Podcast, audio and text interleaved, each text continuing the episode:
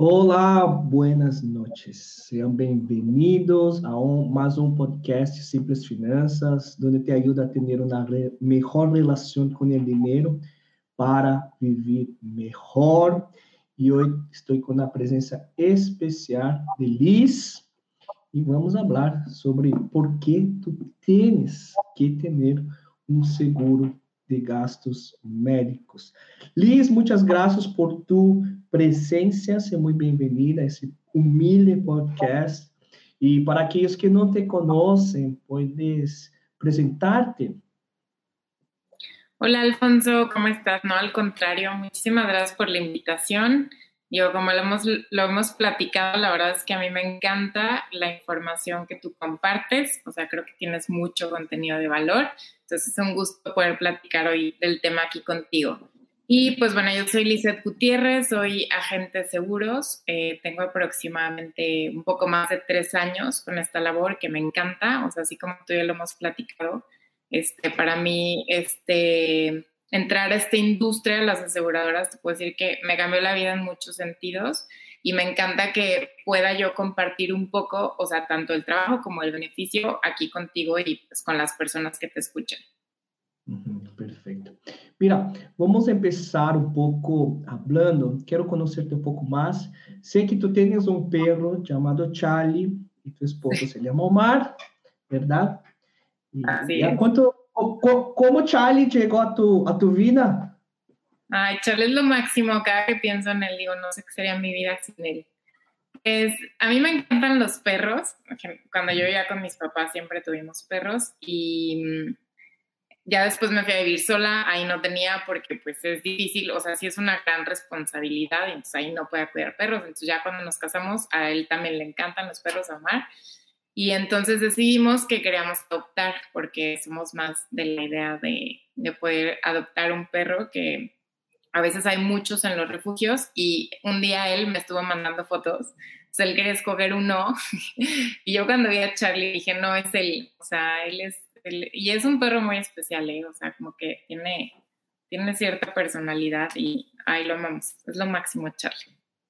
Muy bien, yo tengo dos adoptados también, dos perritas, Moore y Frida.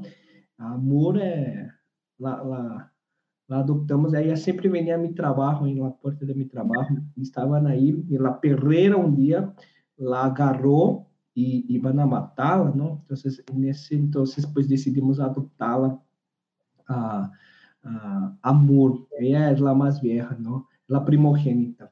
E Frida, alguns meses depois, estava também aí em frente de meu trabalho. Creio que correu a voz de que estávamos adotando. E era bem chiquita, ela tinha três meses só, né? E lá vi e disse a minha esposa: Mira, vou levar algo para casa, mas não vamos quedar-nos com, com a perrita. Levei a Frida a, a casa e mi, mi, esposa se namorou e não podíamos mais também dejarla, ¿no? Entonces, Mur é um nome coreano, entonces, eh, que significa água, e pusimos Frida para, para a parte mexicana que somos nós, okay. ¿no? entonces, para ter esse intercâmbio cultural entre perritos também. Muito bem. Que... interessante, que interessante. Creio que a adoção é, é muito é muito importante. A mim, na verdade, eu, eu nunca me nunca tive interesses em pelos, porque eu nunca tive pelo em minha casa.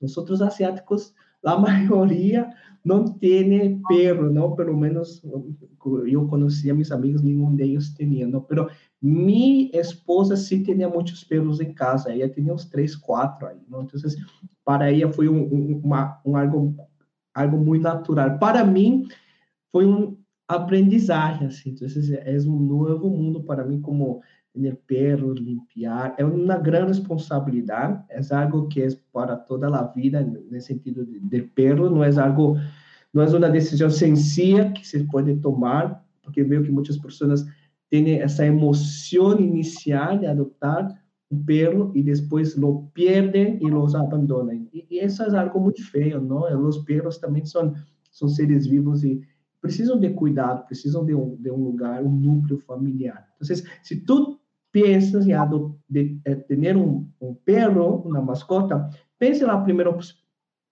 posibilidad de adoptar. Creo que es algo muy bonito y hay muchos perros y mascotas que necesitan. ¿no? Y Liz, quiero preguntar, cuéntame un poco cómo fue tu niñez uh, em questão de finanças. Tus papás te ensinaram, hablavam sobre dinheiro ou era algo que nunca chegou uh, em tu casa ou na escola ou na universidade? Pues empezando por la escuela, de verdad yo no tengo ni un solo recuerdo que en algún momento nos hayan hablado del ahorro o de un presupuesto. O sea, y ahora lo pienso y digo, es que ahí pasamos el, no sé, 30% del día y no puede ser posible que no te hablen nada acerca de eso cuando la escuela es como el lugar donde te enseñan todas las habilidades para sobrevivir al mundo, ¿no? Entonces, si de entrada en la escuela no. En mi casa no era un tema que se hablara abiertamente en el sentido de, de cómo, o sea, cómo funcionan las cosas. Siempre recuerdo como escuchar el consejo de ahorra, ¿no? O sea, yo me acuerdo que durante algunos años, pues me daban lo que aquí en México llamamos el domingo, ¿no? Entonces papá siempre me decía, ahorra tu dinero. Y la verdad es que a mí me costaba mucho trabajo ahorrar. Digo, ahorita ya que estoy en este tema entiendo muchas cosas y, y, yo digo, ¿cómo me acababa ese dinero que era dinero gratis, no? Pero pienso en lo que yo hacía con ese dinero y a mí me encantan los cursos, o sea, toda la vida me ha encantado aprender muchas cosas y sí probablemente a lo mejor no lo utilicé en cosas, en muchas cosas útiles, pero sí creo que lo invertí mucho en diferentes cursos que hoy me han ayudado muchísimo. Entonces sí, o sea, no era un tema hablado abiertamente, o sea, yo en estos últimos años he trabajado mucho en mis creencias del dinero, o sea, que igual que tú, creo que más allá, o sea, como de pensar en cuánto ganas, cuánto debes ahorrar, etcétera, o sea, tus creencias son importantes. Y tengo un recuerdo así súper chistoso cuando estaba chiquita, yo creo que debo tener, debía tener, perdón, como menos de 10 años. Y recuerdo que estaba yo con mi mamá y llegó mi papá de trabajar y y mi mamá le pidió dinero, o sea, como, oye, necesito 100 pesos para el agua, ¿no? Supongamos. Entonces mi papá volteó y le dijo, no tengo. Cuando yo escuché eso, me fui corriendo a llorar y mis papás fueron atrás de mí y me dijeron, ¿por qué lloras? ¿Qué tienes? Y le dije a mi papá, pues es que no tienes dinero. Y me dijo, no, no, no, o sea, no traigo dinero en la bolsa, pero sí tengo dinero. O sea, y como que últimamente que trabajé en esos temas, digo, qué chistoso que desde chiquita sea, como que sin que nadie me dijera nada, tenía muchos pensamientos que a lo mejor no relacionaban el dinero con abundancia, ¿no? Entonces, esa historia como que la tengo muy, muy marcada. Pero sí, o sea, recuerdo mucho en mi casa hablarse del tema del ahorro, pero así como ahorra, punto. O sea, nada más, ¿no? O sea, como igual tienes que ahorrar tu dinero y tienes que manejar bien tu dinero.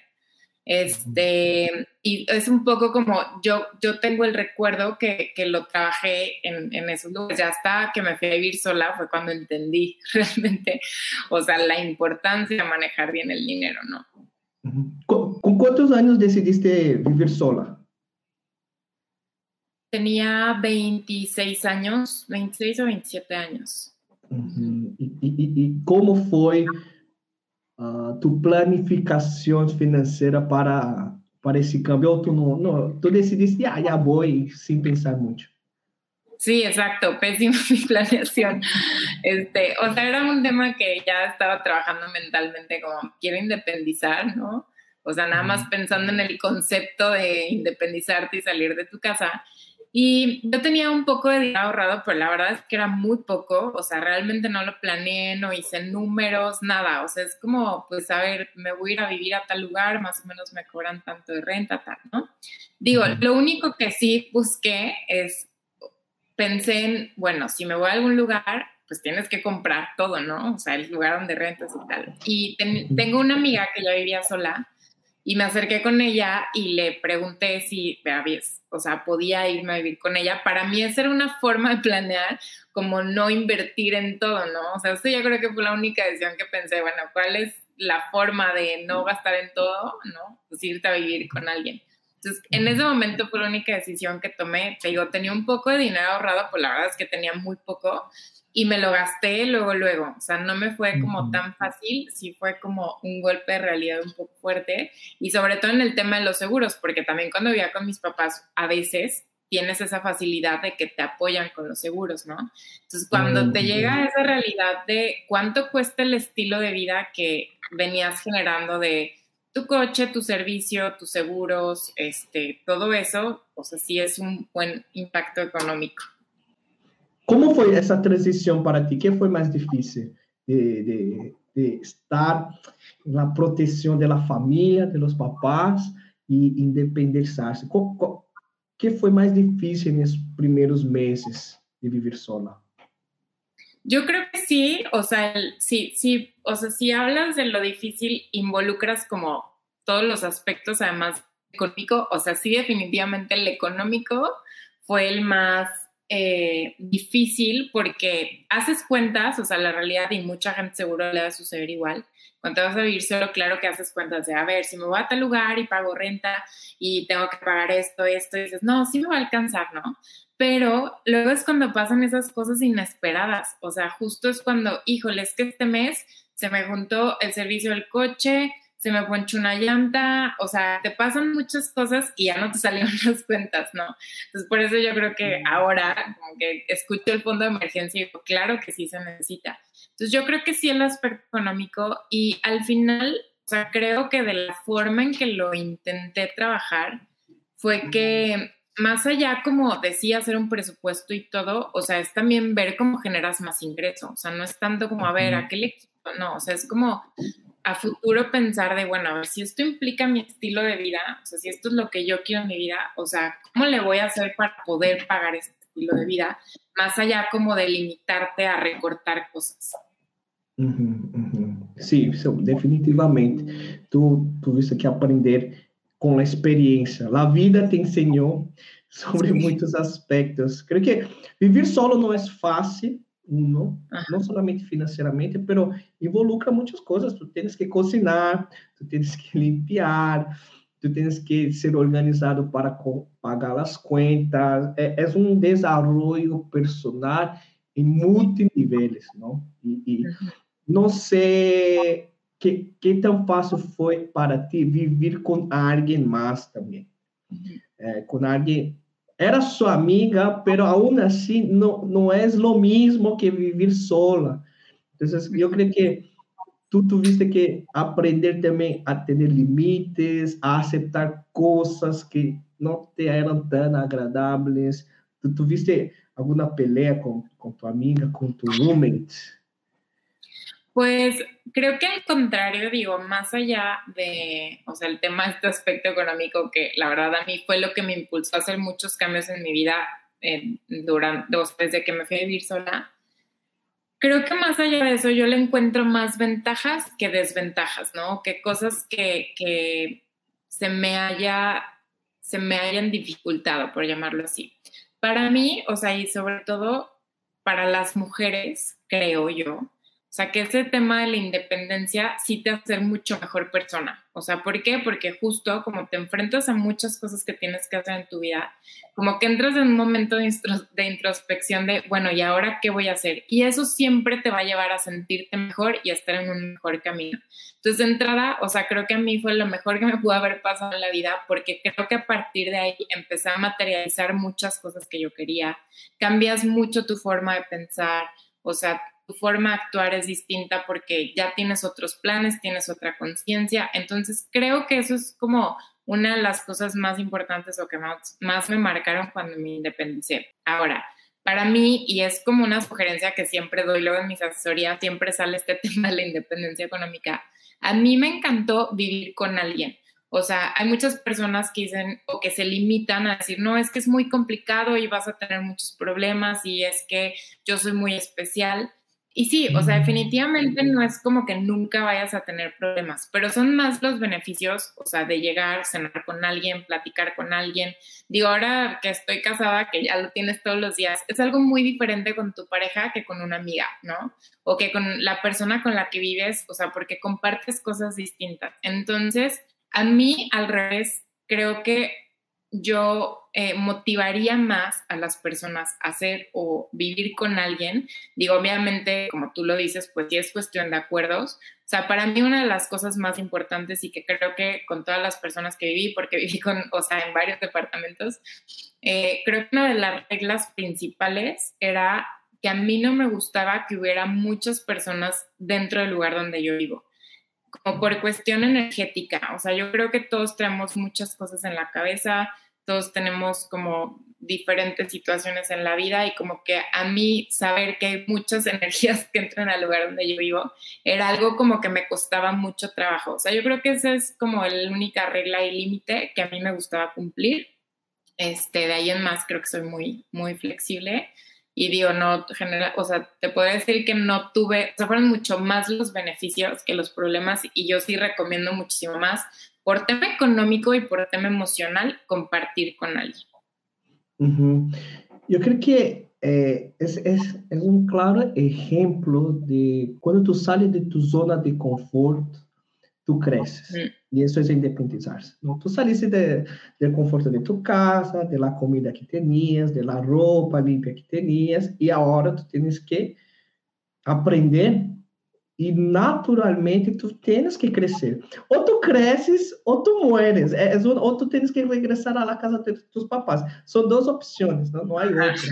Então, é, é, a zona de conforto realmente é, não é um lugar bueno. As pessoas pensam que a zona de conforto é um lugar que de, de, temos que buscar, e não é, porque é aí onde paramos, é aí onde não crescemos, é aí que não, não, não desenvolvemos.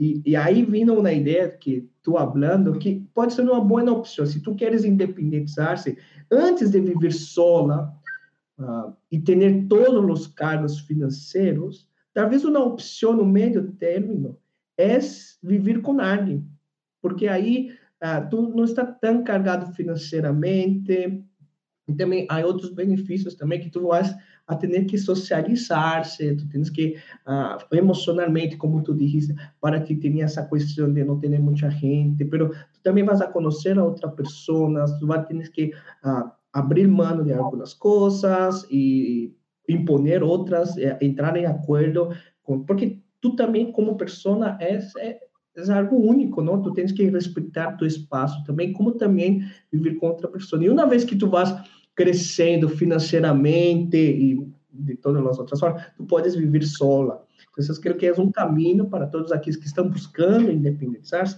É, uh, o segundo passo é viver com alguém e depois viver solo. Eu creio que é, é algo a considerar em todo esse processo se tu queres independizar-se. Mas o melhor, claro, é planificar tudo isso, ok? Então, se quero sair para independizar-se, quanto me custa?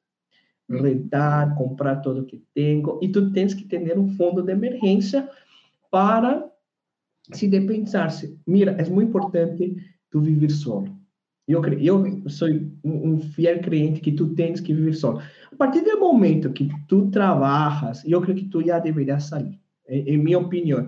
Creio que os, os mexicanos tardam muito para sair, uh, e independizar-se. Os asiáticos muito mais, porque os asiáticos, o normal é quando tu casas, tu sai da casa dos papás, não antes. Então, existe, tardamos muito, mas quando tu vives solo, é uma outra perspectiva, é um outro mundo que se abre e, só tem coisas a agregar. Então, é, minha recomendação, se tu empiezas a trabalhar, já, já penses em viver solo, porque é uma experiência única en la vida. Entonces, eh, es importante independizarse, pero es importante no regresar a casa de sus papás. E eu vejo muita gente que vá, ah, quero viver sola. Vá, ok. Dois, três meses, acabou o dinheiro, tem que regressar. E é um trauma. eu creio que é um trauma. É como, mira, eu falhei. Não, eu creio que, creio que é, a, a, autoestima é muito danada nesse processo de regressar à casa de los papás. Então, a melhor coisa é planificar tu salida, ter pelo menos um ano aí, ou seis meses, garantizado, para não ter que regressar à casa dos papás. Não, muito bem. Uh, que, que, que, interessante essa, essa, essa plática. Creio que poderíamos falar sobre muito mais profundas nessas questões. Uh, pero uh, estávamos platicando e tu me disse que era nutrióloga antes de ser eh, agente de seguro. Conta-me um pouco, por que tu decidiste cambiar de carreira?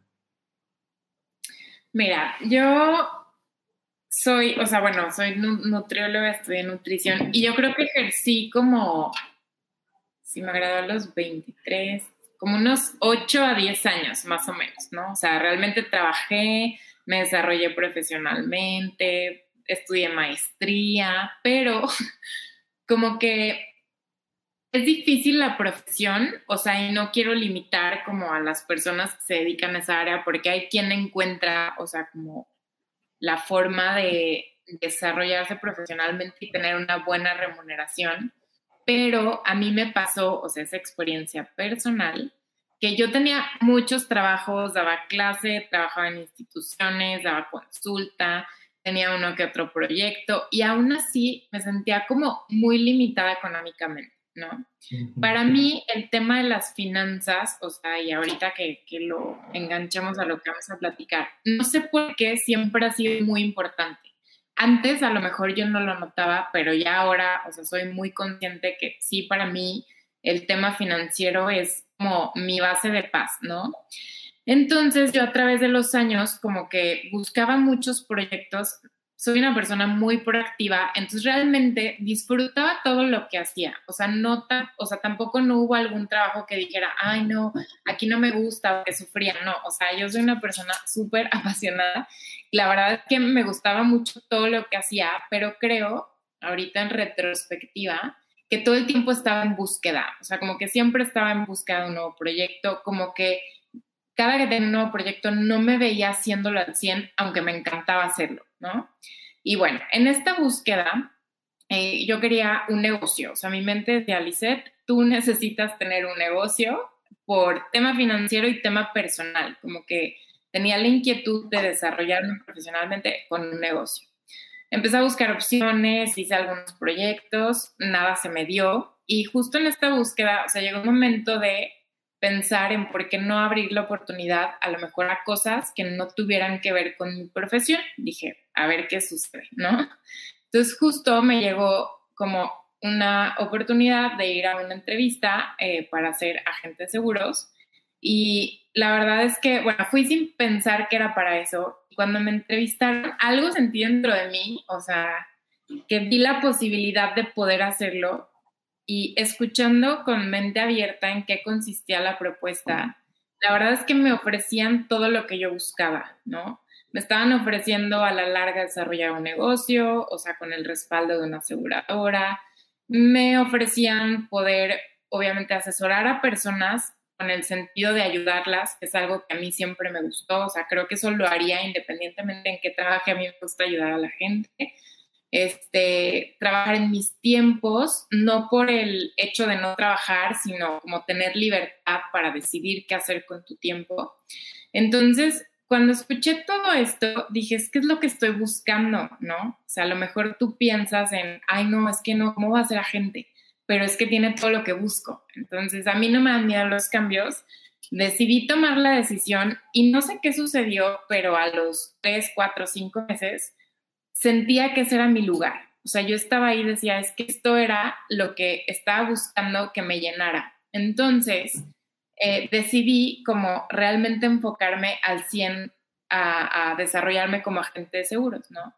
Creo que trajo muchísimos cambios a mi vida porque para trabajar en ventas tienes que tener un centro súper importante y estar muy desarrollada en tema personal, en tema espiritual, en tema eh, eh, este, como de conocimientos. Entonces, encontré aquí una forma como de poderme desarrollar como persona, ¿no?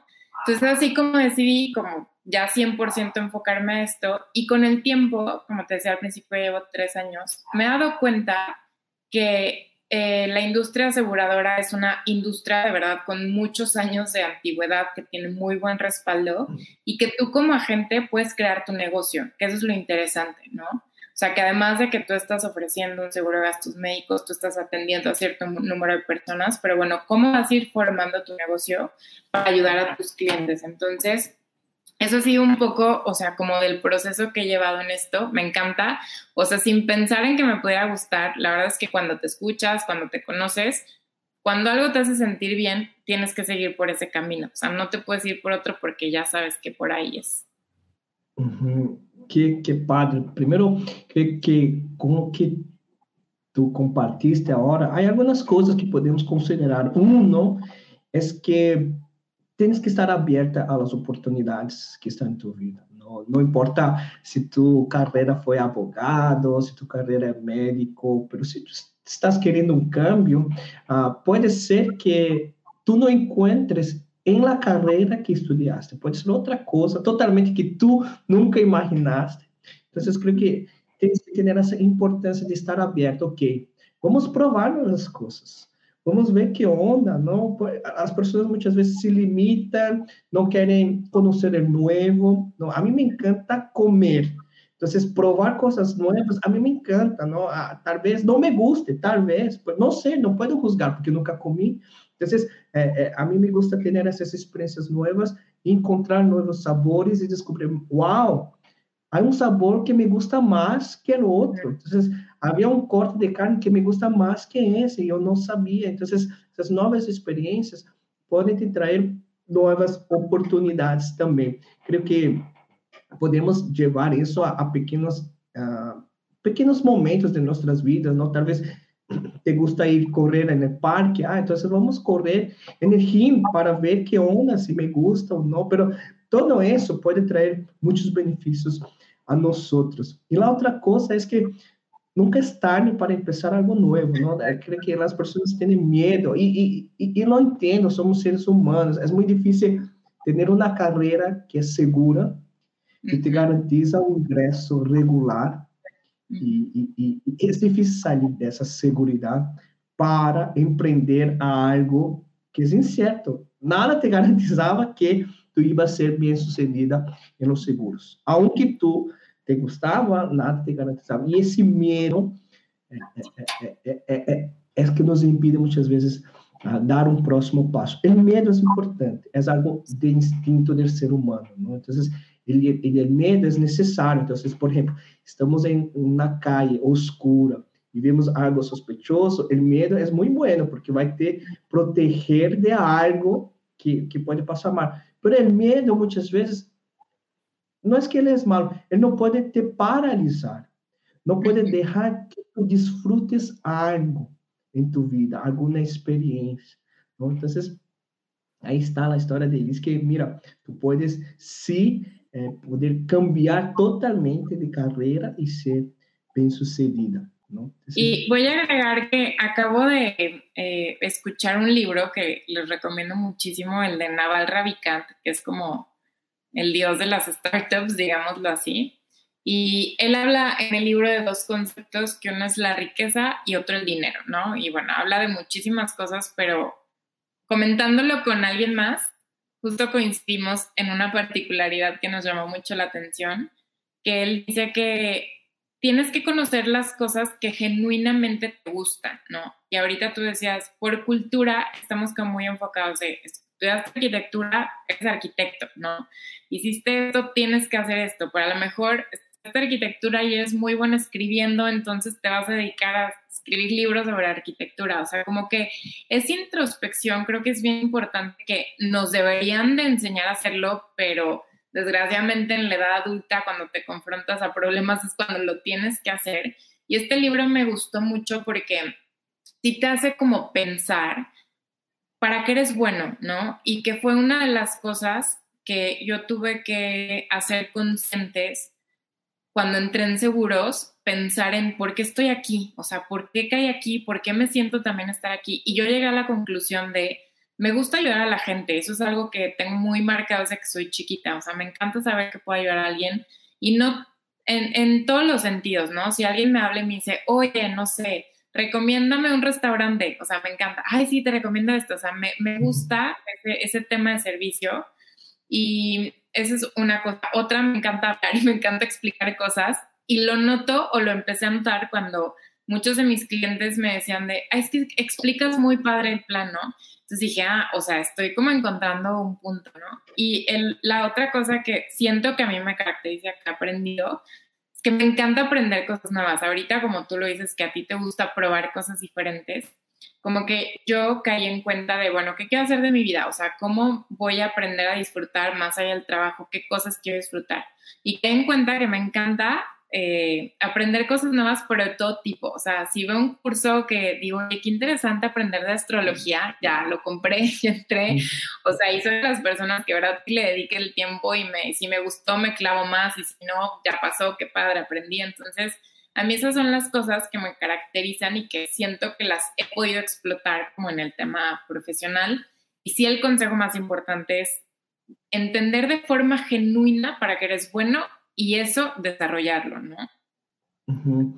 Eso es muy importante, tienes que reflexionar sobre conoce a ti mismo, ¿no? Ya Platón ya decía, conoce a ti mismo.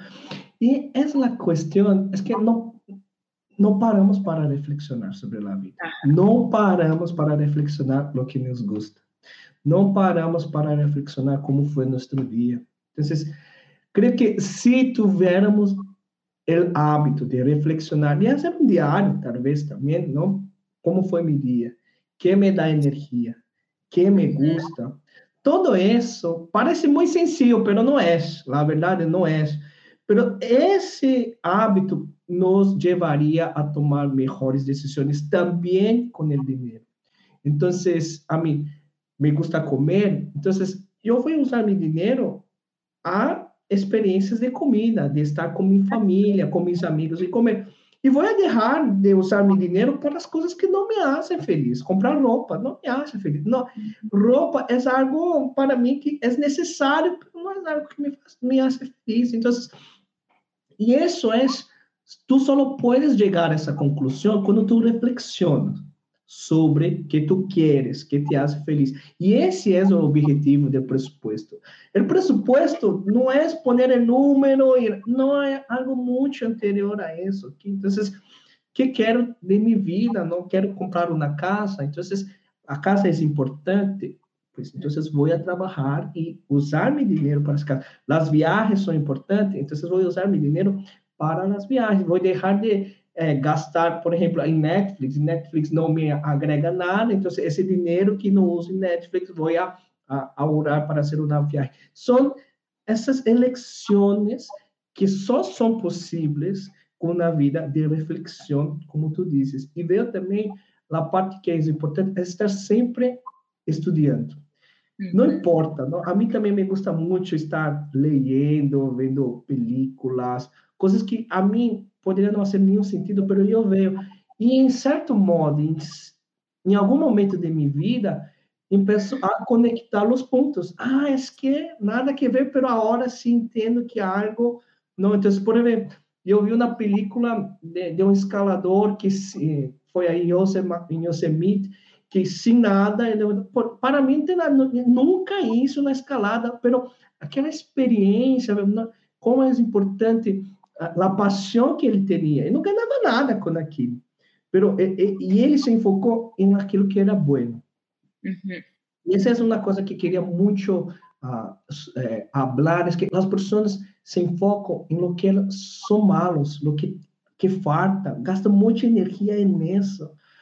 Pero, se tu gastas, inverte tua energia em lo que tu realmente és bueno, tu, tu diz, ah, eu sou bueno em servir as pessoas tu vas ser excelente en eso. ¿okay? Y tú vas a ser, tú tienes que ser excepcional en lo que tú eres bueno. Lo que tú no eres, no es. Contrata a alguien, ah, paga a alguien para eso, pero ser excepcional en lo que tú eres bueno, en tus calidades, ¿no? Y tú vas a llegar mucho más allá, porque mientras todas las personas están intentando eh, eh, disminuir sus debilidades, tu estás enfocando em aumentar tu fortaleza e tu vas a destacar-se. Tu vas a destacar-se das outras pessoas e isso, de algum modo, vai te trazer benefícios eh, financeiros, benefícios sociais, psicológicos, não? Muito bem. E já que estamos falando sobre sobre seguros, eh, quero agora, não, depois dessa introdução de 40 minutos, para, para, para falar sobre seguros de gastos médicos. Eu, eu, a mim, eu nunca tive, porque minha família não tinha dinheiro. Tampouco, também isso é, é um fator, mas também não tínhamos a cultura de educação financeira em minha casa. Então, seguro não era parte de minha vida, pero tenho histórias onde ter ou não ter seguro de vida isso total diferença em minha vida. É, e creio que vamos vou poder compartilhar isso mientras praticamos. Pero tu podes trazer alguns dados sobre México, sobre saúde, sobre seguros de vida uh, para nós, para ter uma base. Pues mira, en, en datos, hablando en gastos médicos mayores, que es como un tema eh, preocupante, hablando financieramente de la población mexicana, porque eh, hoy los datos del INEGI dicen que el 77% de la población tiene un tipo de seguro público, ¿sí? O sea, y ese es como otro tema del que es importante hablar porque a veces relacionamos lo público con lo malo y realmente no, o sea, es una prestación que de hecho todos deberíamos de tener y es así, no todos la tenemos y que sí tiene muchas áreas de oportunidad, pero también hay que aprovechar ese tipo de, seguro, ¿no? O sea, el seguro social. Ahora, de el restante de las personas, o sea, el 23% no tienen un seguro social, ¿sí? Digo, en su tiempo estaba el seguro popular y algunos otros apoyos, pero bueno, o sea, el, ahí hay ah, un tema este, político en la atención en salud, pero realmente todos deberíamos de tener atención en salud gratuita social, ¿ok?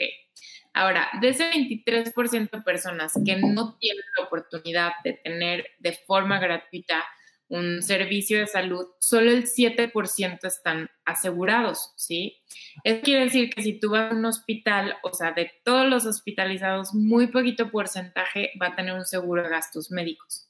Y sí, o sea, bueno, yo que te digo, me gusta igual que tú reflexionar mucho en ese tema. O sea, yo me pongo a pensar, si tú vas a un hospital y no sé, la mayoría no tienen seguro. O sea, ¿cómo se siente una persona que acaba de ser operada, que no tiene el dinero suficiente para pagar una cuenta hospital, que no sabe cuándo va a salir, que no sabe cuándo va a restablecer su salud, que no sabe cuándo va a regresar a trabajar? O sea, creo que ya cuando vemos esas historias particulares de cómo puede impactar tener o no tener, como ahorita tú lo decías, un seguro de gastos médicos, o sea, es cuando vale la pena hablar de esto para poder concientizar a la población que justo los eh, el tema de salud es uno de los temas que no podemos predecir. O sea, hay muchas cosas que tú puedes planear en tu vida, pero realmente es muy difícil que tú puedas predecir o puedas planear si vas a tener o no un problema de salud, ¿no? Entonces, sí, o sea, hoy culturalmente hay muy pocas personas que, o no muy pocas, pero tendríamos que haber más personas que toman la decisión de contratar un seguro de gastos médicos mayores y la intención, nosotros como agentes y de la industria aseguradora, es aumentar esta cultura para que cuando una persona tenga un problema de salud impacte lo mínimo posible en su economía y esto al final repercute pues en el estado emocional ¿no? de una persona y de su familia.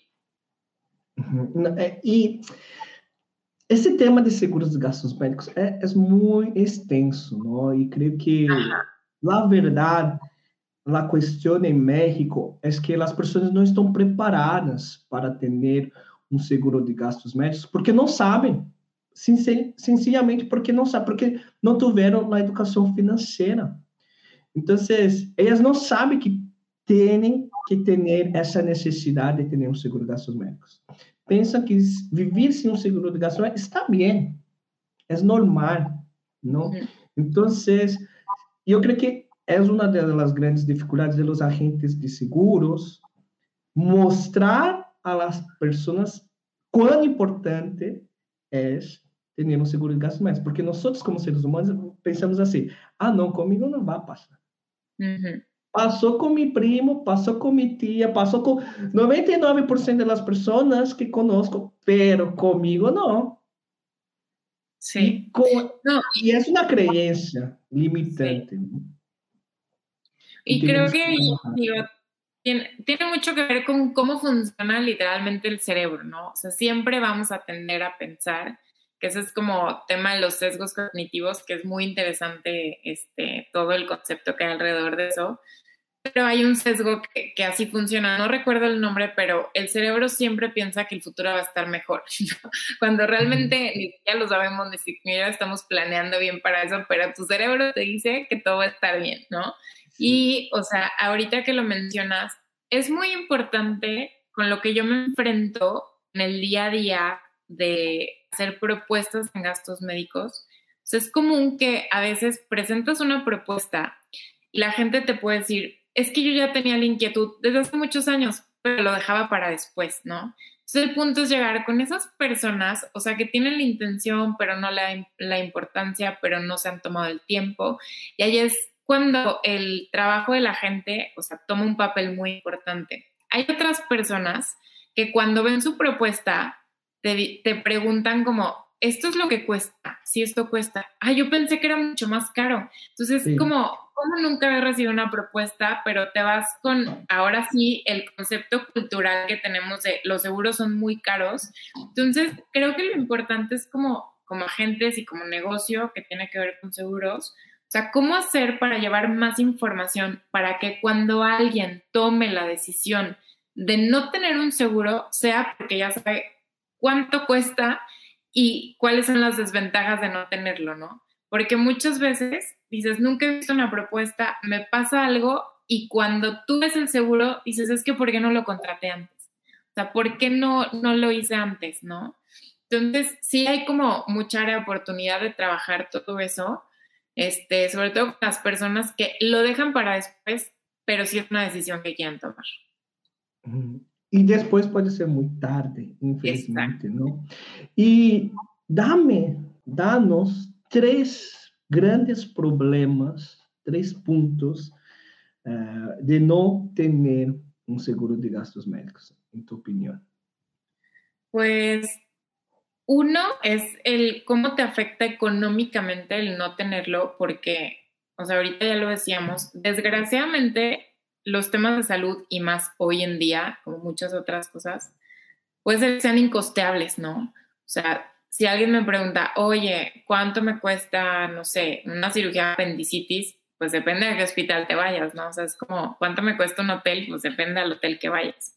Entonces, creo que una de las ventajas es no saber a qué te vas a enfrentar.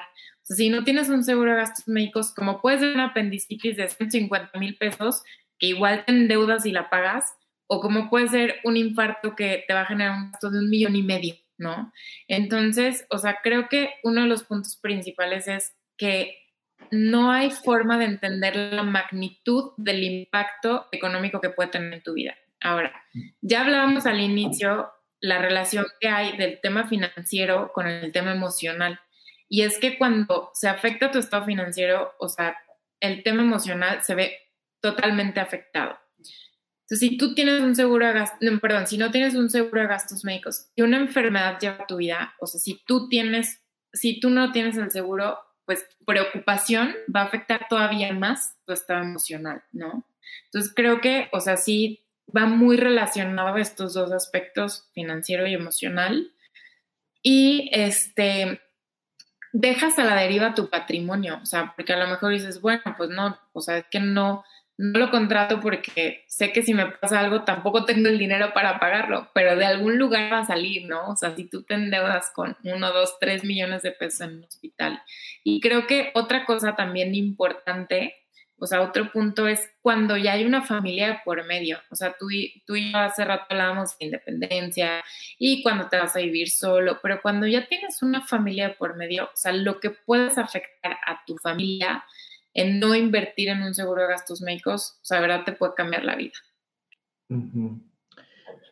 Pues hay mucho más, ¿no? Y la cuestión de, de el gran problema. Yo creo que financieramente es, pensemos así. Para tu ser milionário em México é difícil, é difícil, milionário, tirar primeiro milhão, é, por toda a questão de suelos e tudo.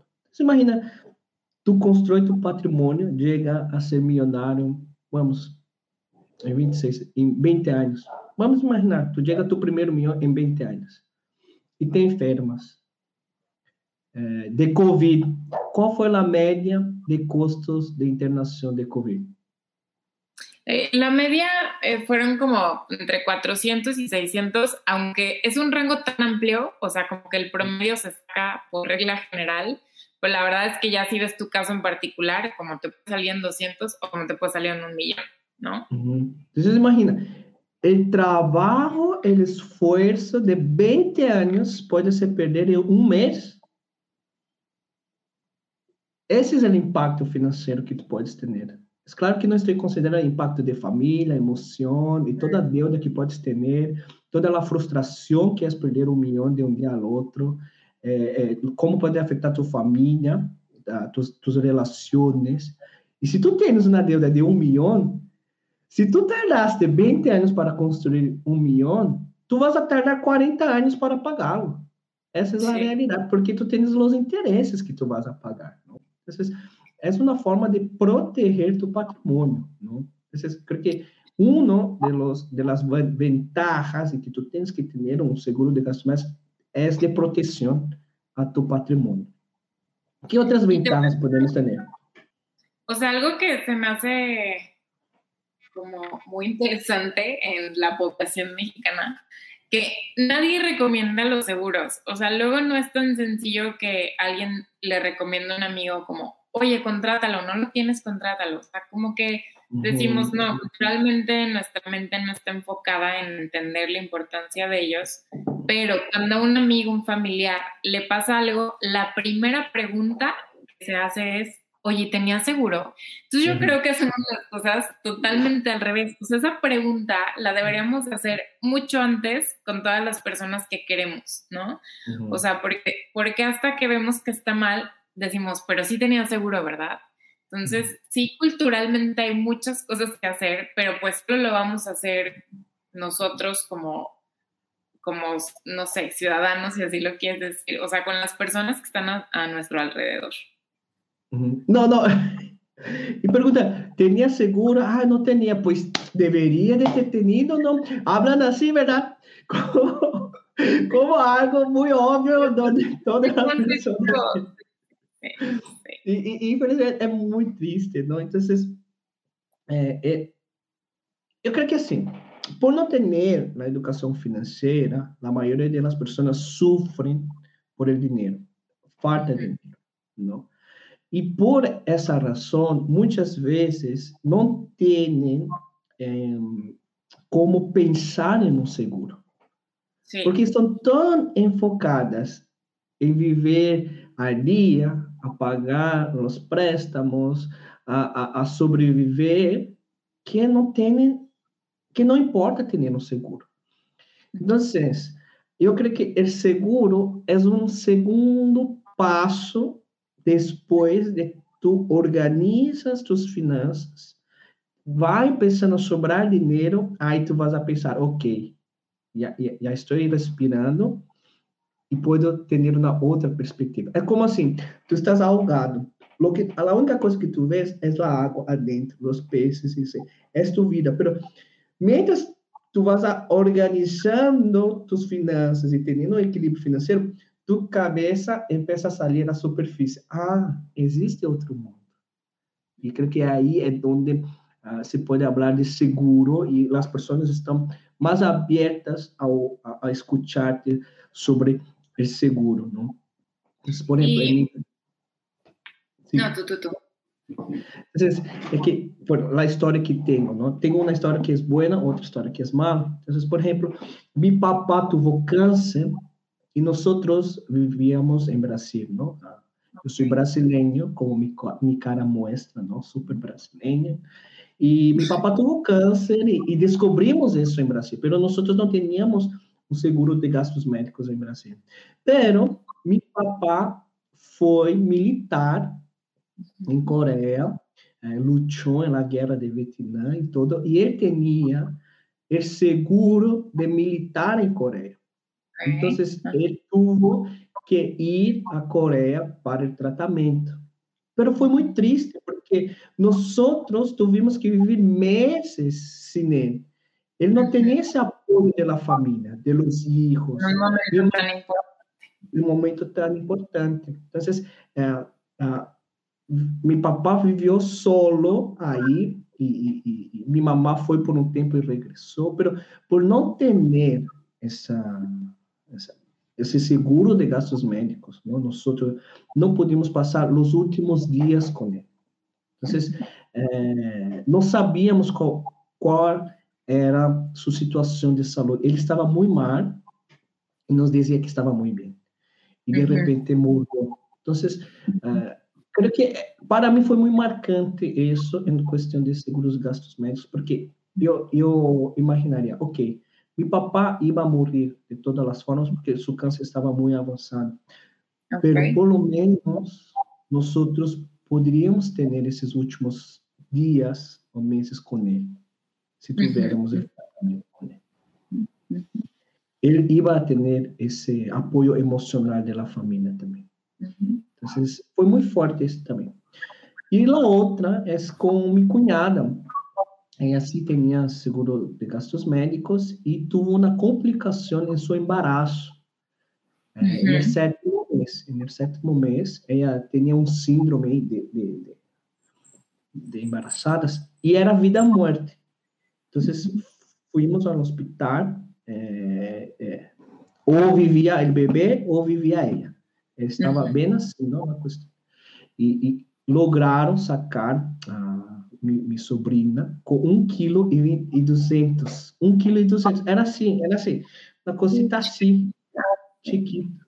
E, e, e pois não sabíamos se ia sobreviver, não? Então, ela quedou aí 100 dias não, na terapia intensiva aí no Brasil, não? E não, assim, o preço diário de la, de, para estar aí internada, minha sobrinha, era de 500 mil pesos dia. Sim, sim. Um bebecito. E ela tuvo aí 100 dias. E eles não tiveram que pagar nada. Por quê? Porque o seguro cobria todos esses gastos.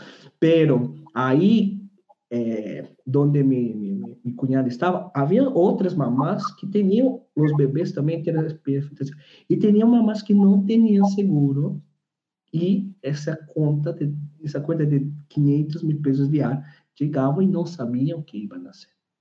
Não? Então, Ai, não. Por, então, por causa desse seguro, eles tiveram todo el tratamiento que en, en, de los mejores hospitales y no tuvieron que pagar a más por eso, ¿no? Entonces, por una salvo vidas, ¿no? Eh, no sé si mi, tal vez si, si, si, mi sobrina iba a sobrevivir, no sé si ellos, si ellos no tuvieran, seguramente iban a tener que pagar esa deuda por toda la vida, lo que iba a, a seguramente afetar su matrimonio y afetar su futuro y todo eso. Entonces, yo soy un fiel creyente que todos nosotros tenemos que tener un seguro de vida, porque é, é uma necessidade, não é algo que tu não puedes ver, é uma necessidade. Okay? Eu sei que em México pode ser um privilégio para muitas pessoas ter um seguro de gastos médicos, mas minha filosofia é a seguinte: é um privilégio que tu tens que conquistar. Uhum. Organiza tus finanças, é, administra melhor tu dinheiro para que tu tenhas um seguro de gastos médicos. Uhum. Porque tu vida depende disso, e a vida de tu família depende disso. Não? Ah, então, o seguro de gastos médicos é algo essencial em tu vida financeira. Tens que estar aí, tens que estar contemplado, não podes viver isso. E, e como tu disse, há um desconhecimento muito grande sobre seguros gastos. Ah, não, é que custa muito dinheiro. Não custa. Muito dinheiro é pagar 10 milhões em três meses. Muito dinheiro é pagar 500 mil em um mês. Não? Então, é, tu viu na cliente que pagava a, mensalidade por cinco anos de gastos médicos e cancelou, porque ele ah, é muito caro, nunca usei. Não, e cancelou. E falou, não, não poderia ter tenido, porque nunca se sabe, não? Então, é melhor gastar no sé, va, mucho, 20 mil, 30 mil al año para protegerte de una cuenta de 10 millones, ¿no? que, ¿no? Entonces, eh, pero háblanos un poco, porque hay seguros de gastos médicos para todos los tipos de personas, para todos los bolsillos. ¿Con cuánto es el mínimo ahí que, que se puede cubrir un seguro de gastos médicos, una mensualidad, por ejemplo?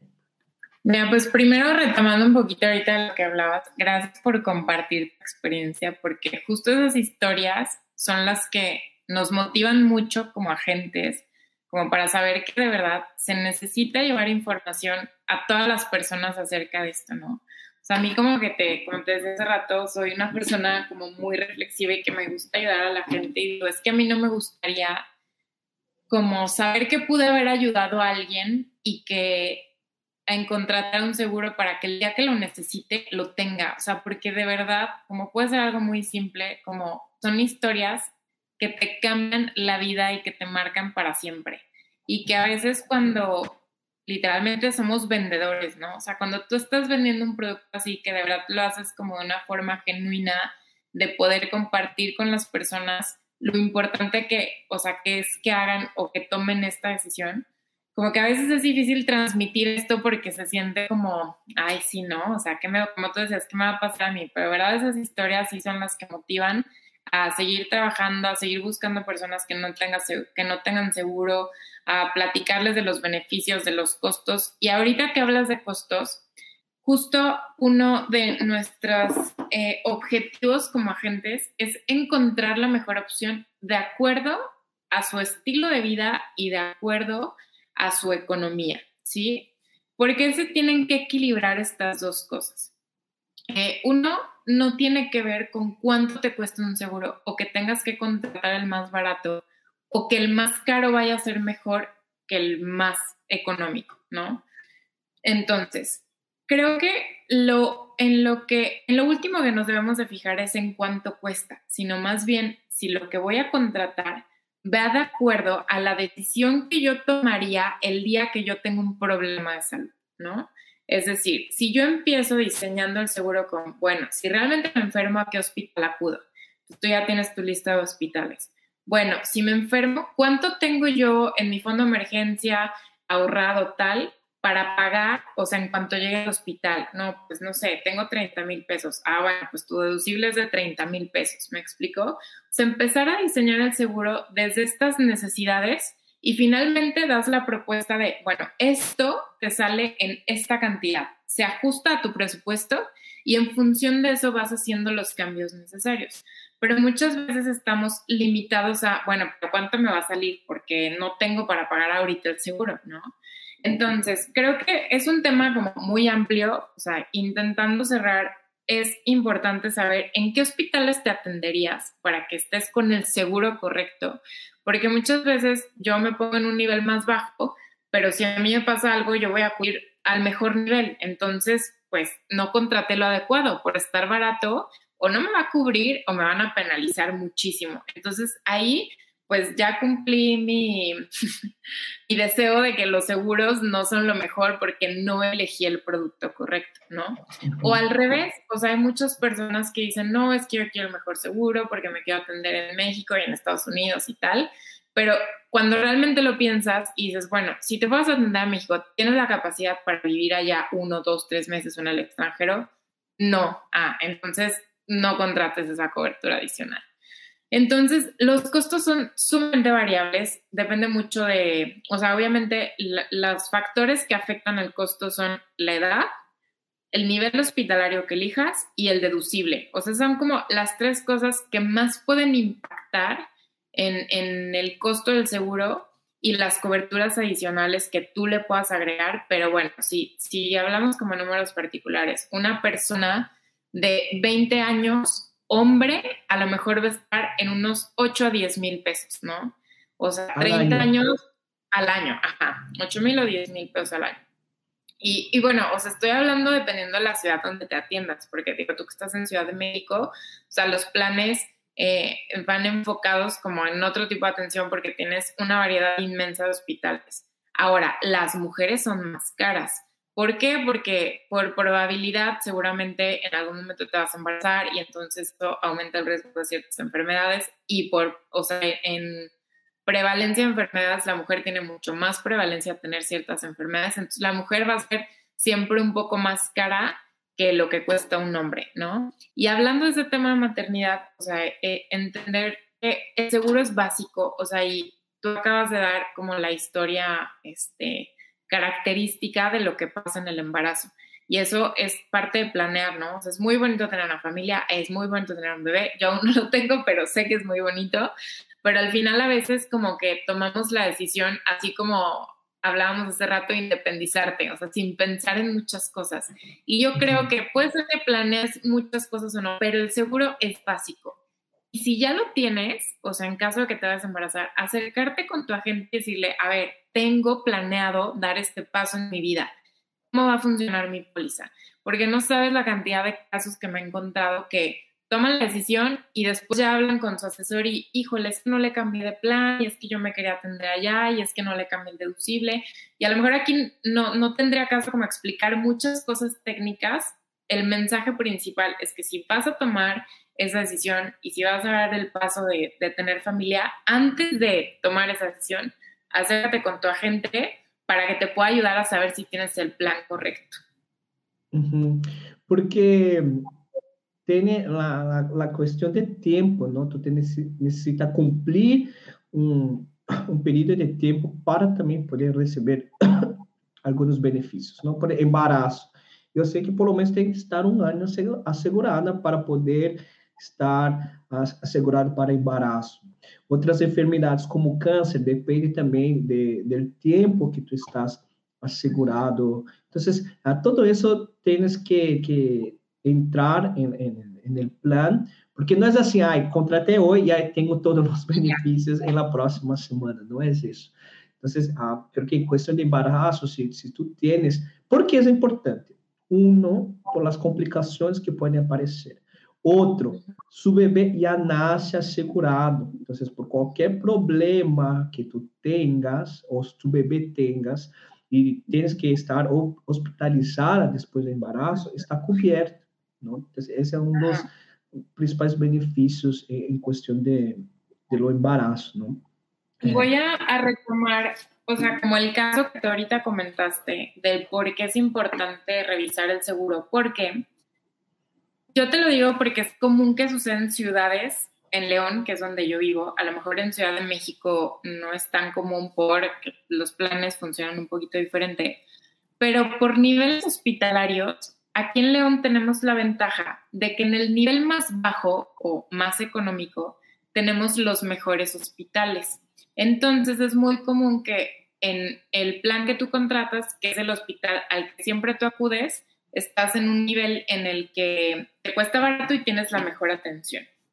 Eso no sucede, a lo mejor si yo me voy de vacaciones a una playa y yo tengo ese nivel contratado, ¿qué es lo que va a pasar? Que en ese nivel va a haber puras clínicas, ¿no? Y bueno, regresando al tema como el embarazo, es muy común que cuando alguien contrata aquí en, en León es como, no, es que yo estoy cómoda con ese nivel, la verdad es que ni me gusta atender mental hospital, yo prefiero esto y tal, ¿no?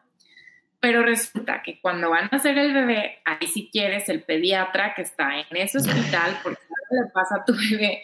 Pero, y lo entiendo porque es muy genuino, o sea, sé que no lo, haces, o sea, no lo haces intencionalmente, pero más bien no somos conscientes de eso, ¿no? Entonces es muy común que suceda eso en León, de que, ah, no es que como ahora voy a tener a mi bebé, y no, y es que el pediatra, que, que yo quiero que es, es muy bueno en caso de que haya complicaciones, solo está ahí.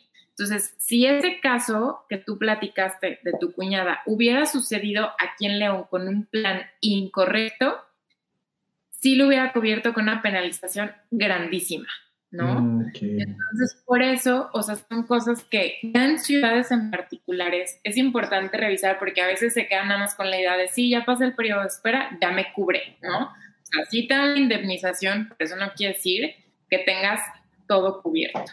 Ok, muito bem. É, é, é, porque é o seguinte, vou ser bem sincero. Tu contratas um seguro de gasto, mas tu não vas a ler a libreta que te dá. Mas muito poucas pessoas vão ler cada letra chiquita é, que está aí, que é de tu direito, tu deveria, leer, es claro, eso es tu, es tu, tu tarea, no es tarea de, de la gente de seguro, pero sí, sí, es como cuando tú entras en un sitio y tú concordas con todo y después da ok, tú leíste todo a, la política y da ok, es lo mismo, tú no lees y da ok, es lo mismo con seguros de gastos médicos.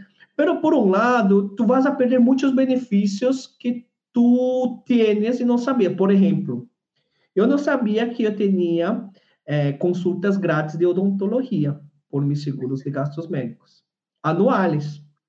Uhum. Então, é, por acaso, eu perguntei a minha gente, mira, é que tu conhece algum dentista aqui? Ah, não, é que Alfonso, tu tens, tu tens essa, esse benefício de consultas grátis, limpeza, então, é uma das coisas. Por exemplo, eu estava jogando futebol, me, me, me, me lastimei.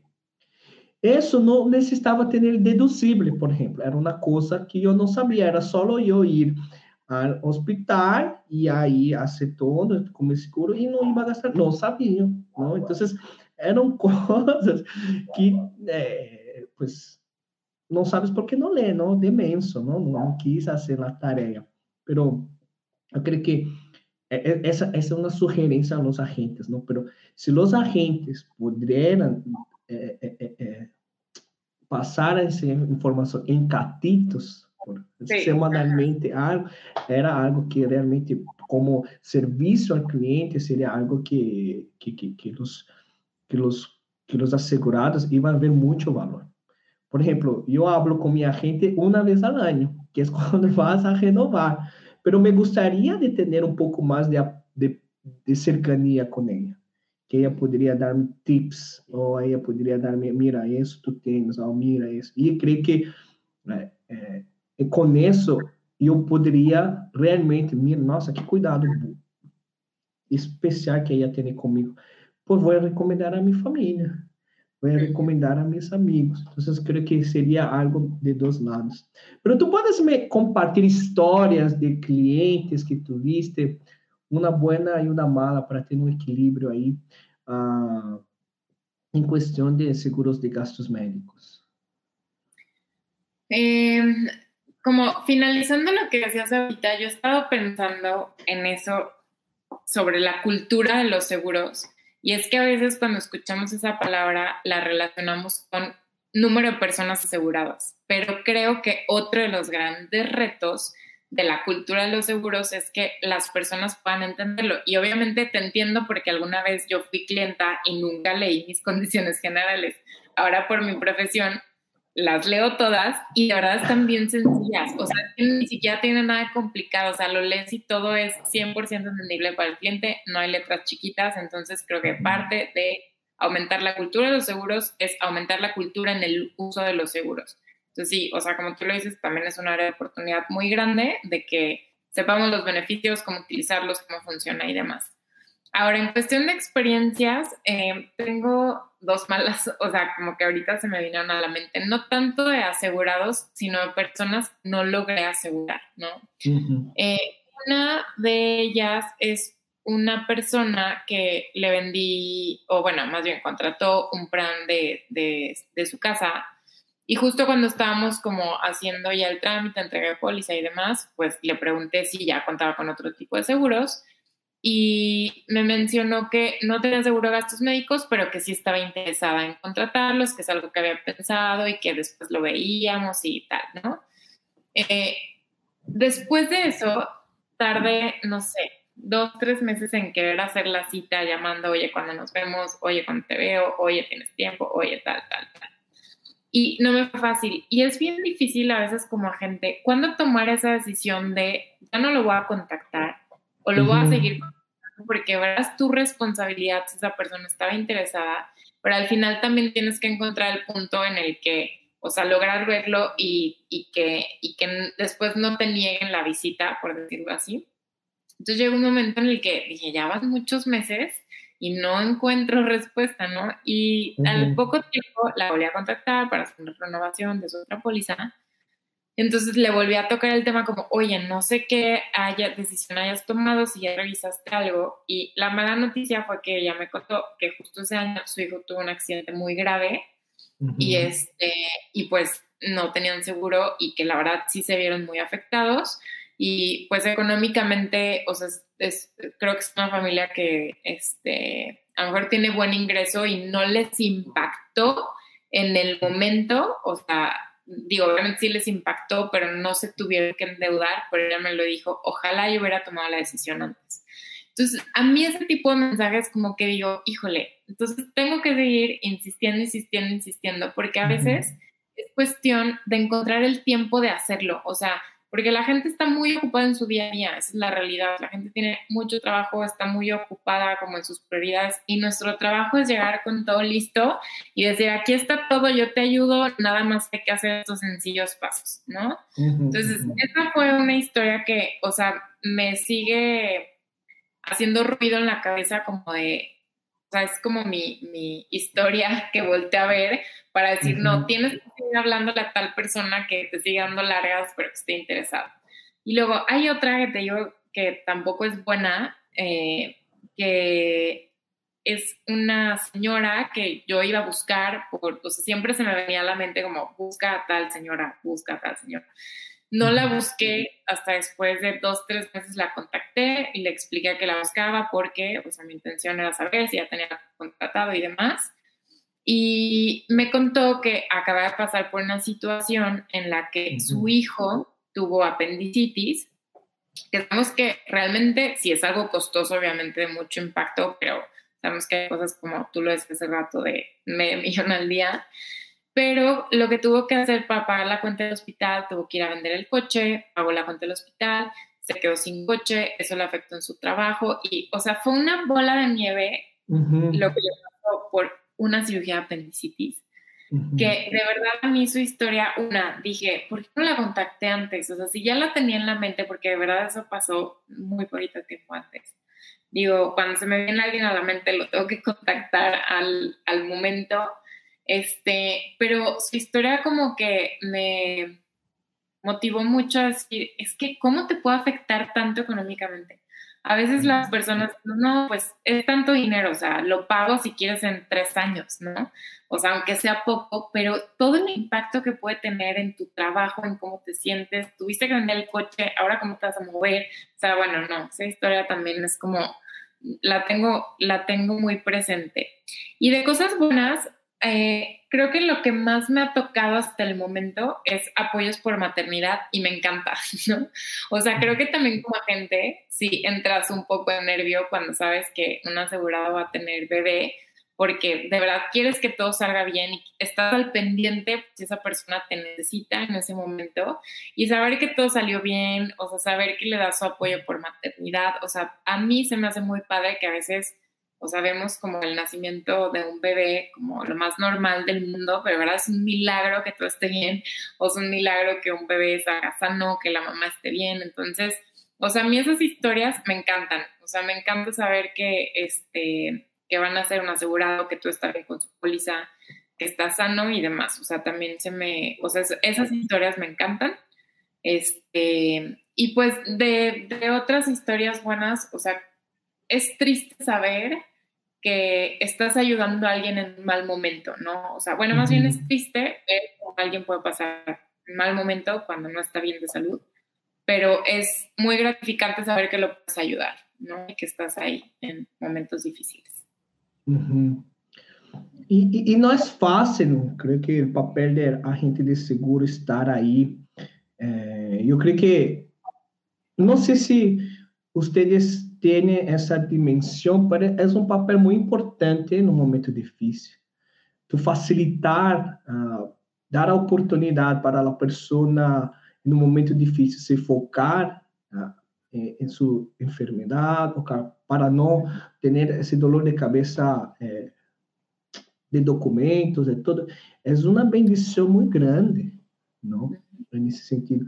É, é, é, é uma qualidade de vida e uma oportunidade que, que estão oferecendo aos assegurados, não é, é extremamente é, importante. Em Brasil não há esse papel de agente de seguro, o seguro em Brasil é totalmente diferente. É diretamente com o call center que tu resolves tudo, não? Entonces, no hay deducible, hay, hay otros factores né, bem diferentes na questão de seguros em Brasil. Isso tenho aprendido aqui o papel de agente de seguro nesse uh, nesse meio que está entre a seguradora e, o segurado, mas o papel que dá de fortalecer, de apoiar, uh, de aconselhar, não é como um coaching de vida aí, não, mira, tu tens que fazer isso, tu vas fazer isso e tudo. E na verdade é muito desgastante esse papel de coaching, não? Eu, eu, eu, eu tenho esse papel também muitas vezes com meus clientes, é, é financeiro, engloba todo, não é essa questão, pode ser uma questão de, de pareja, pode ser uma questão de, de adicção, pode ser uma questão de, de, de família. Há muitos, não, que vêm comigo e falam, e, e tenho que ter essa, esse cuidado integral de, de cliente, e, e eu saio da assessoria, parece que corri um maratona, é, é, assim, e foi uma hora, duas horas de enfoque, assim, e saio assim, não, mano, está bem cansada, assim, saio bem, não, porque eu vejo o futuro, vejo a esperança que tem. Se ele acha, eu penso assim, se ele acha o que estamos praticando aquilo que mostrei a ele, seu futuro é brilhante, não? Uhum. É, financeiramente, e todo, engloba todo. E, e, e saio bem dessa, mas eu saio muito cansado, porque sacou toda a minha energia, não? Então, tem esse papel que é muito difícil e, e, e sempre penso e abro com, com os agentes seguros, tem que ter um cuidado psicológico muito de ser cercano aos deles, não por, por essas questões. Não sei quanto isso pode afetar aos deles, não? Mas a mensagem que queremos passar é, hoje é que tu tens que ter um seguro de gastos médicos, que está de acordo com tu estilo de vida, que cabe em, tu, em tus ingressos, não é algo que tu vas a cortar um braço para pagar o seguro, e, e, e, não é um dinheiro mal gasto, quando o que muitas pessoas pensam, não é um dinheiro que, só porque tu não usaste um ano, não quer dizer que foi a basura esse dinheiro, que bueno que tu não usaste o seguro, El seguro nosotros pagamos para nunca usar, pero cuando se necesita, claro. está ahí, ¿no? Entonces, eh, eh, es mejor perder 20 mil, ¿no? 10 mil, 15 mil, 20, 30 mil anuales, que llegar un momento que tú tengas una cuenta de un millón en, en el hospital, ¿no? Y, y, una de las principales deudas de las personas son cuentas de, de, y, es que yo últimamente traigo esa reflexión en la mente y se la transmito a tanto a mis clientes como a, las personas interesadas en este tema. Que creo mucho como en, tú lo decías hace rato, en qué inviertes tu dinero que te haga sentir bien, ¿no? O sea, ¿por qué nos duele tanto pagar este tipo de cosas. O sea, ¿por qué nos duele tanto pensar que un seguro te cuesta 12 mil pesos? O sea, ¿por qué lo pagamos con dolor? ¿Y por qué te vas a comprar unos zapatos y sales feliz con los zapatos? O sea, como que si aprendemos o culturalmente cambiamos esa idea de decir, oye, esto lo estoy haciendo por mi bien, por el de mi familia, por el de mi dinero, por, o sea, por tantas cosas que nos traen bienestar, o sea, creo que podríamos trabajar en cambiar esa energía, decir, es que esto lo estoy haciendo por mi bien, en vez de pagarlo y quejarte con toda tu familia y con todos tus amigos que el seguro es carísimo, que no sabes ni por qué lo pagas, que, o sea, todas esas cosas que escuchamos acerca de los seguros. O sea, creo que algo súper importante es como darles energía de que es algo bueno en tu vida. Uhum. Isso, a economia comportamental explica isso, não? Um é porque assim, é que nossos ancestrais vivimos é, de uma história que não sabíamos se amanhã íamos a sobreviver. Nós não sabíamos se íamos ter comida. Então, era, era a hora, não existia um futuro. Eles não, não pensavam no futuro, porque caçavam água, comiam isso. Eles não podiam gastar energia, porque era uma questão de sobrevivência. Entonces, ellos tenían que, tenían que guardar, ahorrar lo máximo de energía posible, porque no sabían si mañana, después de mañana, iban a tener comida. Pero eh, evoluímos, ¿no? Entonces, esse momento da história que estamos vivendo, de que de sobra comida, que tenemos energía de sobra, es muy poco, pero aún tenemos uh, como herencia essas crenças, esses pensamentos do futuro. Então, por isso é tão difícil a nós pensar no futuro, porque estamos acostumados a sempre viver ao dia, porque nos faltava comida. Não? Então, é, é difícil ver esse benefício futuro em relação a qualquer coisa que fazemos. E não queremos gastar energia em pensar. Essa é outra coisa. Porque nós, como seres humanos, queremos ahorrar energia. Por isso nos encanta tanto a zona de conforto. Porque não gastamos energia. Gastar energia é reflexionar, não nos gusta reflexionar. Tudo que é fácil é melhor. Porque, por exemplo, por que, que uma conta de ouro tem mais dinheiro que, que inversionistas? Porque é fácil. Porque não necessito pensar, é só deixar o dinheiro aí. Mas se quero invertir de verdade, tenho que pensar, tenho que reflexionar, tenho que gastar energia. Então, ah, já não quero. Então, é, é, não sei, não, eu creio que que ajudaria a ter mais consciências em, em, em, seguros de gastos médicos é que algo passe, algo pequeno, para só ver. Ah, necessitas ir ao hospital e tu vês que internar. Ah, 10 mil. Ah, que bueno que tu vês esse pequenito aqui, porque talvez. Essas são coisas que poderiam passar e ter mais consciência. Mas é, é, são muitos fatores, não? A questão e, e creio que seguro também é algo muito novo para o ser humano, como a história do ser humano, não era algo que existia também, não estamos acostumados com isso, não? Então, pero no momento que sabemos quais são os benefícios de, de los seguros de gastos médicos em nossa vida, em largo prazo, não? Em largo prazo, sim vamos ter a consciência de, ok, isso aqui não é dinheiro perdido é um dinheiro que estou invertindo para minha segurança, a segurança de minha família, que importa muito mais. É, é questão de reflexionar sobre nossa vida, sobre o que é importante, não? Então, é, creio que é, temos muito mais do que falar. Queria platicar sobre outros temas contigo, sobre maratona também, mas creio que eh, podemos ah, agendar um, uma nova entrevista para platicar sobre seguros também e outras coisas que tu fazes. Mas eh, queria te fazer eh, algumas perguntas finais, assim, eh, de que que tu lis de futuro teria para tu lis de presente hoje.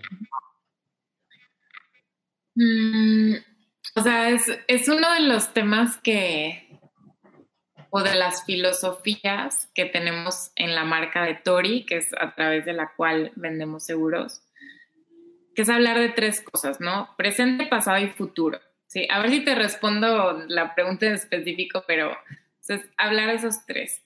Ahora tenemos ese pensamiento cultural de vivir el presente, ¿no? Y hay que vivir el presente, hay que vivir el presente pero creo que se ha cambiado el concepto. O sea, como vivir el presente es, pues, no importa la decisión que tomes, tú vive el día, ¿no? Cuando creo que vivir el presente, o sea, está enfocado en que si tú tomaste buenas decisiones en el pasado, tú tienes la capacidad de disfrutar hoy el presente.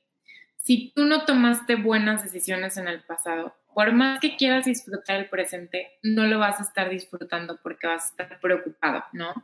Vamos a hablar como de este un, un tema del trabajo. Si tú hace muchos años tomaste la decisión de estar en un trabajo que no te hace feliz, o sea, sí, ya quedó en el pasado, pero no estás disfrutando tu presente. Ahora, voy al tema del futuro. O sea, existe como también esta idea de, ¿para qué pensar en el futuro si no sabes lo que va a pasar? Pero realmente planear es traer ese futuro al presente para que las decisiones que tomes hoy sean para tener un mejor futuro. Entonces, yo tengo o he analizado mucho estos tres conceptos y realmente tengo el entendimiento de que vivir el presente es estar consciente y presente en cada momento.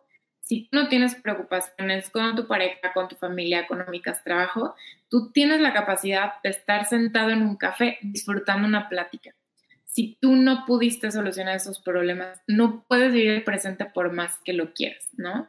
Y eso hace que si tú estás consciente y presente de estar tomando decisiones en ese momento, tu futuro siempre va a ser bueno, aunque no lo estés planeando, ¿no? Entonces, yo pienso mucho o creo, ahora lo veo en retrospectiva, vengo de muchos años, te puedo decir cinco años, de ir tomando decisiones que yo no sabía si eran las correctas, pero mi intuición y lo que yo iba viendo en cada momento me decían, tómalas. Y ahora volto hacia atrás y digo, lo hice bien, voy por buen camino, me siento con paz y comodidad de saber que las decisiones que tomo hoy me van a hacer estar mejor en el futuro. Entonces creo que en el futuro voy a estar muy agradecida con lo que estoy viviendo hoy, aunque, o sea, suena muy fácil y que muy bonito, aunque cada día me confronto, o sea, conmigo misma diferentes cosas, pero sé que desbloqueando niveles, pues estoy segura que el futuro va a ser mejor, ¿no? ¿Y qué tú, yo, eh, de presente, diría a tu yo del futuro, entonces? ¿Qué es lo que... Que tu presente podría decir a tu, tu futuro? ¿Cuál es el mensaje y una frase para tu futuro? Para Liz de futuro. O sea, que estoy haciendo todo lo posible para tener un mejor futuro. Que de hecho, ese se ha convertido como en mi forma de vivir, o sea, de todo el tiempo estar planeando, o sea, ya es una forma de vida, es una mentalidad en la que siempre estoy pensando en eso. Y eso no quita que no esté disfrutando el presente. Muy bien. Mira, nosotros vivimos en un multiverso, la verdad. El pasado, presente y futuro en el mismo presente. Las personas tienen que entender un poco esa cuestión. Es que eh, tú estabas hablando sobre decisiones del pasado, pues si tú sigues tomando decisiones de tener un novio tóxico, tú não vas a poder disfrutar uhum. do presente. Então, tens que deixar esse novio tóxico, tens que deixar de elegir pessoas assim para poder desfrutar do presente. Desfrutando o presente, tu desfrutas o futuro, porque tu vas a poder tomar melhores decisões em tu vida, seja financeira, seja amorosa, seja social, porque tu estás construindo tu futuro no presente. O futuro não se constrói no futuro, porque essa é uma um grande erro das pessoas. Ah, me retiro. Ah, vou depois. Aonde está temprano. Depois vou me preocupar com isso. Não futuro constrói a hora. Porque chegando no futuro, já não vai ter outro futuro para desfrutar. Então, são as pequenas coisas que tu fazes agora que vão poder a construir tu futuro. Quais são tus, tus projetos eh, que estão aí eh, no futuro? Quais são seus planos? Eh, que tens para aqui em 5, 10 anos? Muchísimos. Bueno, uno de mis proyectos más importantes es Story, o sea que los invito a que visiten mi página, que justo es como una forma diferente de entender los seguros, o sea, desde todo lo que hemos platicado hoy, o sea, como una perspectiva mucho más profunda para, o sea, lograr tomar estas decisiones de planear a futuro, ¿no? Entonces, en Tori estoy haciendo muchísimas cosas, eh, beneficios para mis clientes, encontrar formas más sencillas de contratar. Tú lo mencionabas hace rato, cómo llevar esa información a cada cliente. O sea, tengo muchos proyectos alrededor de, de mi negocio que es Story, que está enfocado 100% en asegurar personas y familias. Y otra de las cosas en las que estoy trabajando es que yo en todas estas asesorías, tú sabes que una de las recomendaciones principales es ten un segundo ingreso, ¿no? Entonces, algo que tengo planeado este, o sea, yo espero concretarlo este año porque ya estoy trabajando en eso, es encontrar una forma de tener un segundo ingreso sin descuidar mi negocio, porque para mí es sumamente importante estar enfocada en lo que estoy haciendo hoy, pero me gusta aplicar todas estas recomendaciones que doy, pues para mejorar la, asesoría y saber que sí se puede, ¿no? Entonces, es otro proyecto que tengo, eh, o sea, pensado, pero obviamente es con la intención de abonar al negocio de Tori y poder ayudar a más personas. Tengo, tengo muchos proyectos y em, lo más importante para mí, o sea, y sobre todo en estos cinco años, es seguir trabajando en mí. O sea, porque eso creo que en los años anteriores me ha hecho ser quién soy hoy y eh, estar abierta a lo que la vida te vaya dando y ir tomando decisiones, o sea, para mí me ha marcado y estos próximos cinco años, o sea, quiero que siga marcando mi vida. Muy bien. Liz, muchas gracias por tu tiempo, por tus historias, tu conocimiento, tu experiencia. Eh, me encantó platicar contigo y tener aquí a tu presencia. Muchas gracias a todos por su tiempo, por escuchar esse podcast e, e espero que lo mais pronto possível, não deixe para 2023, não deixe para o mês que vem, não deixe para depois de 10 anos, contrate um seguro de gastos médicos, que sim há para todos os bolsillos, para todo estilo de vida, ok? E nos vemos no próximo episódio de Simples Finanças. Tchau!